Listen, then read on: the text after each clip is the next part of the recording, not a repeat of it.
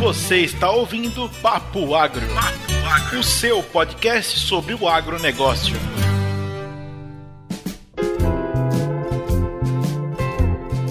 Fala moçada do Papo Agro, aqui quem fala é o Neto. Eu tô falando de Columbia, Missouri, Estados Unidos. E dessa vez essa informação é muito importante, já que esse é um episódio especial do AgroDrops, que vai tratar sobre a minha vinda até Missouri e por que que eu vim para cá e outras coisas relacionadas a isso tudo que talvez sejam interessantes para vocês aí que têm um plano de estudar fora do Brasil. A gente tem o plano hoje de conversar com vocês sobre como foi o processo para eu chegar até aqui. Quero falar um pouco das dificuldades que eu encontrei, quais são as diferenças mais importantes e por fim fazer uma recomendação para vocês com relação a como abordar a sua vinda para estudar ou trabalhar fora do país dentro do agro. Então vamos lá, que essa vai, esse vai ser um papo bem legal.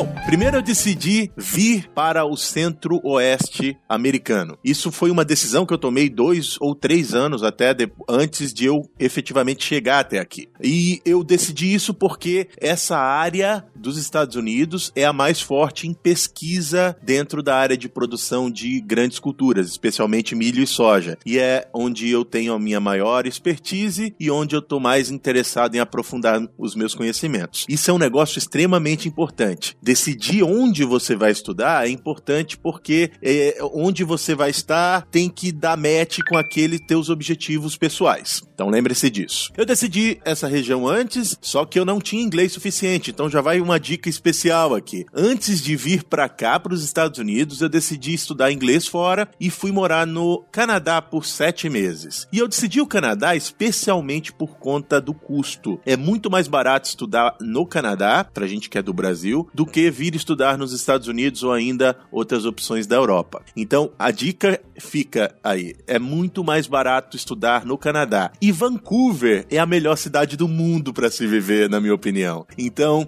Vancouver, além de, de, de dar match ali com um orçamento, deu match na minha forma de viver e de me relacionar com as outras pessoas. Então, se eu for recomendar para vocês um local para estudar inglês, provavelmente Vancouver vai ser a minha primeira opção. Para eu chegar até aqui, o que aconteceu? Eu fui até Vancouver para estudar inglês, depois estudei também em Toronto e durante esse período eu fiz uma visita aqui de 15 dias nos Estados Unidos e antes disso eu previamente agendei para conversar com alguns professores daqui da região. E aí vim, me apresentei para eles, conversei sobre o meu plano, depois voltei para terminar meu curso de inglês. Alguns meses depois eu continuei em contato com três desses professores, dois deles me ofereceram uma vaga e eu decidi aplicar para um deles, que é onde eu estou agora, que é o, da, o Laboratório de Fisiologia Vegetal da Universidade do Missouri, aqui em Colômbia. E esse processo foi um processo que pode parecer ter sido fácil, mas ele foi tão fácil quanto foi o meu esforço. Então entendam, eu saí de lá do Canadá, vim aqui, marquei reuniões, conversei com as pessoas, apresentei um plano daquilo que eu gostaria de fazer e daí eu recebi o convite para participar desse, da equipe desses dois laboratórios, dos quais eu,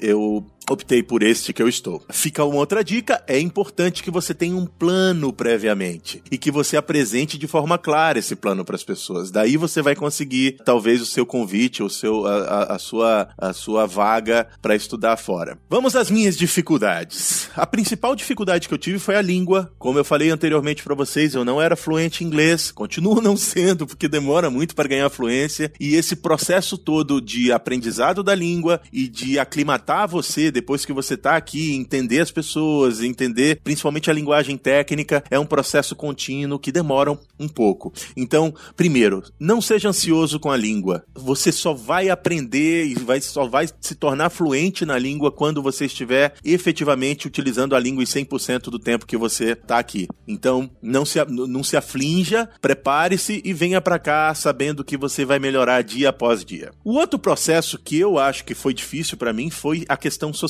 Se sociabilizar com, os, com as outras pessoas é mais complicado do que lá no Brasil. E isso é um ponto que você tem que ter também em mente quando vem para morar em outros países. É, as pessoas têm costumes diferentes, culturas diferentes, elas não estão erradas, nós também não. É apenas um processo de adaptação que leva tempo de fato.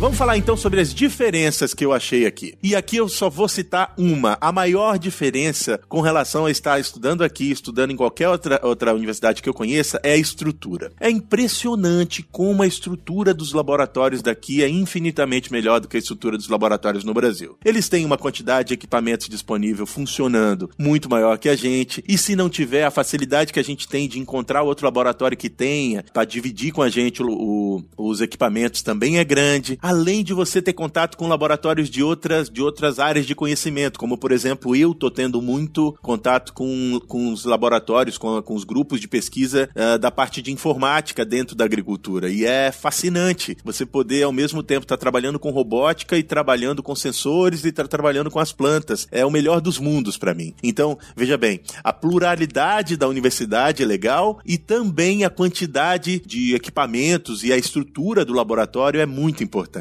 Para isso, isso é a principal diferença. Por fim, eu queria deixar uma recomendação, uma, na verdade, uma lista de recomendações. Vamos lá. Quer estudar fora? Primeiro, faça um plano. É importante ter um plano. E dentro desse plano tá, tem que estar tá incluso a questão financeira. Para trazer a questão financeira de forma mais clara para vocês, a minha bolsa de doutorado aqui é de aproximadamente 1.700 dólares. E com esse valor, eu consigo pagar todas as minhas despesas aqui com, com, uma, com uma certa tranquilidade e viver de forma confortável. Além da bolsa que a universidade me paga para eu ser um estudante de doutorado e trabalhando no, no laboratório, a universidade também paga todas as, as mensalidades, né? A tuition, que eles chamam chamam aqui, mas todo todo custo para você ser um estudante e ainda me dá um seguro de saúde. Então eu estou coberto com seguro de saúde, com os custos para estudar na universidade, praticamente 90% dos custos, e ainda recebo uma bolsa de 1.700 dólares para pagar os meus custos. Claro, receber um convite para ser estudante de pós-graduação aqui demanda certo investimento também financeiro, mas muito mais de tempo até. Mas depois que você recebe a sua, a sua carta de, de, de convite,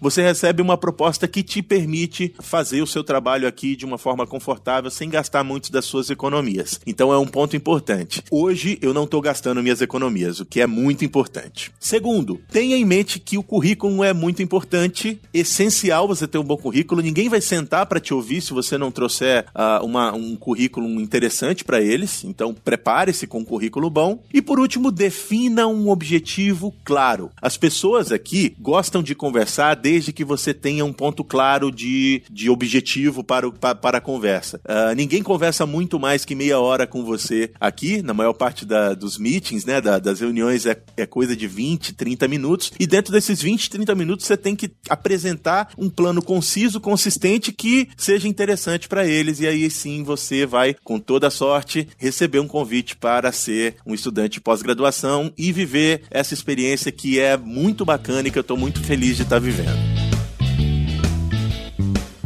É isso aí que eu queria conversar com vocês e esse é um papo introdutório para uma conversa maior que a gente vai ter com mais convidados que foram a diferentes outros lugares, com diferentes outras experiências de estudar ou trabalhar internacionalmente dentro da área do agro. Então espero vocês num dos próximos episódios em que a gente vai ter mais gente para conversar sobre esse assunto. Por enquanto agradeço que vocês tenham ouvido até o fim. Um abraço para quem é de abraço, um beijo para quem é de beijo. Tchau.